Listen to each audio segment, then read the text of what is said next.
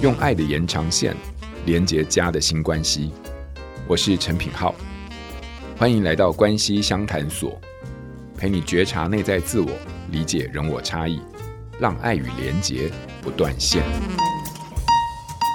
一般，你有没有想要针对你今天分享的这个部分，提供啊、一个新练习的内容，让大家可以在生活当中也可以去落实对于关系或对于自己的一个照顾？OK，我会希望大家可以做的第一步是说，也稍微去观察自己在你的亲密关系里面是比较追的，还是比较逃的那一个。因为追跟逃的角色，他们在关系里面要微调的方向不一样。逃的那个人会需要微调的方向是说，有时候我实在真的是不敢讲。那在那个不敢讲的时候，因为就很沉默嘛。那通常很沉默的时候，不是追的人就会受不了，就会问说：“你现在不讲话到底是什么意思？嗯嗯，你想怎样？你讲清楚好不好？”反而他会更凶。所以怎么样调整？就是我在那个我不敢讲的时候，你可以先讲一句话就好。你可以说。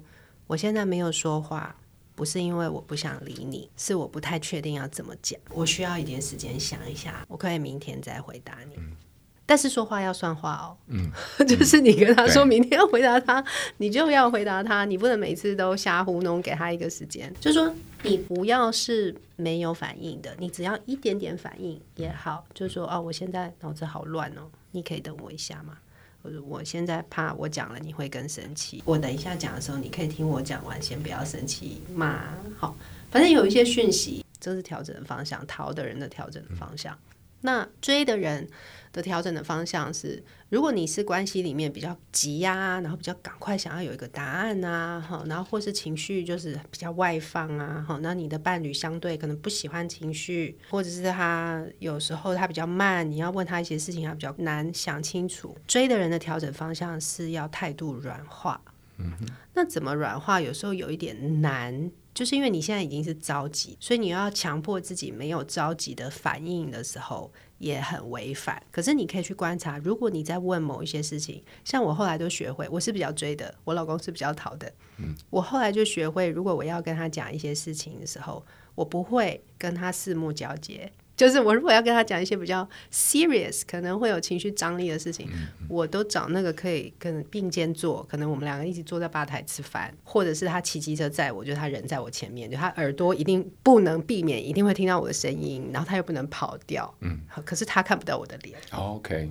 这个就把刺激源移开，对，对，因为你知道，对逃的人、嗯、四目相对的沟通好有压力，没错，没错。那或者是如果你有感觉，哎，我问他一个东西，感觉好像他开始紧张了，他开始为宕机的时候。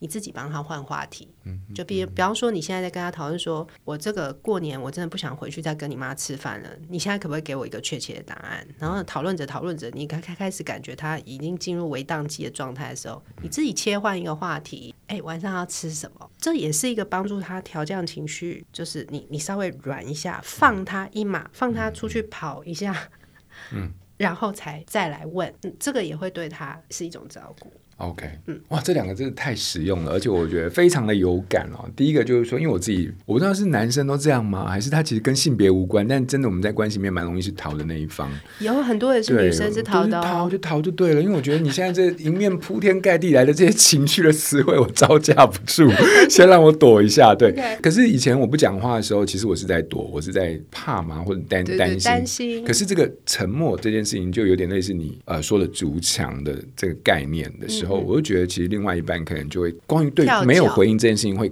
更受不了，或者是让他会觉得更生气。对，就觉得这个我们没有在做同样的，对于这件事情有共同的在意。对对，对，哦，会有这样的一个。所以后来我觉得，哎，对，没错。后来我学会的一件事情就是，我先说，我现在可能这个事情，我觉得我需要整理，然后给我一点时间，然后我们来讨论。我们今天晚一点，然后给我一下下时间，我觉得我可以已经进步到这个样子。对，对，对，对，对，然后这个东西是非常的哦哦 哦，太棒了，太棒了。我也你不想想看，我结婚几年了，前面 几年都在。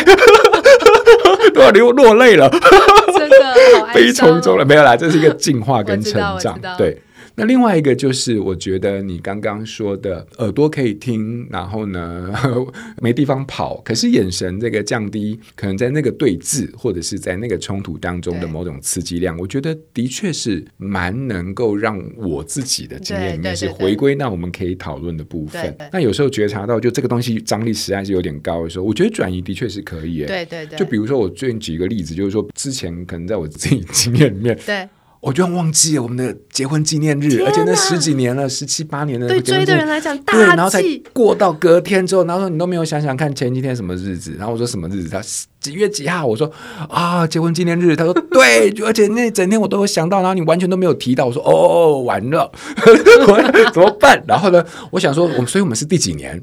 然后他就说十几年、十七年。我说十七年。然后我们是从二零零几年然后到现在，所以那个那个二零二三减掉那个是要加一还是不加一啊？因为那那个差那一年，所以到底要怎么算？是算间隔还是？我们后来居然花了半个小时在讨论小学的时候，是说这个如果你要算日数的话，就是算间隔要加不加一，然后算单位的对。然后后来就后来后来就开始哦，就得到这样的一个结论，然后重新复习了数学之后，他等到隔天，他说：“我觉得我昨天被你蒙过去。”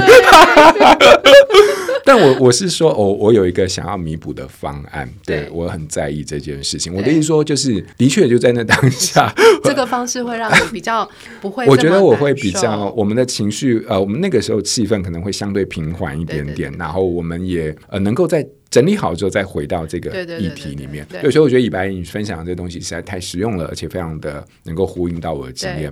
我觉得大家都可以一起来试试看，为我们的关系的品质呃，在各自的练习当中找到能够保值或者是回温的方式。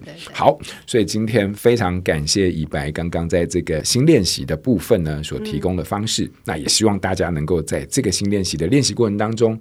找到各自对于关系里面的你自己的步调或者是你自己的形态那更重要是在这个形态的理解底下也能够找到我们彼此互动或者是我们交流的方法。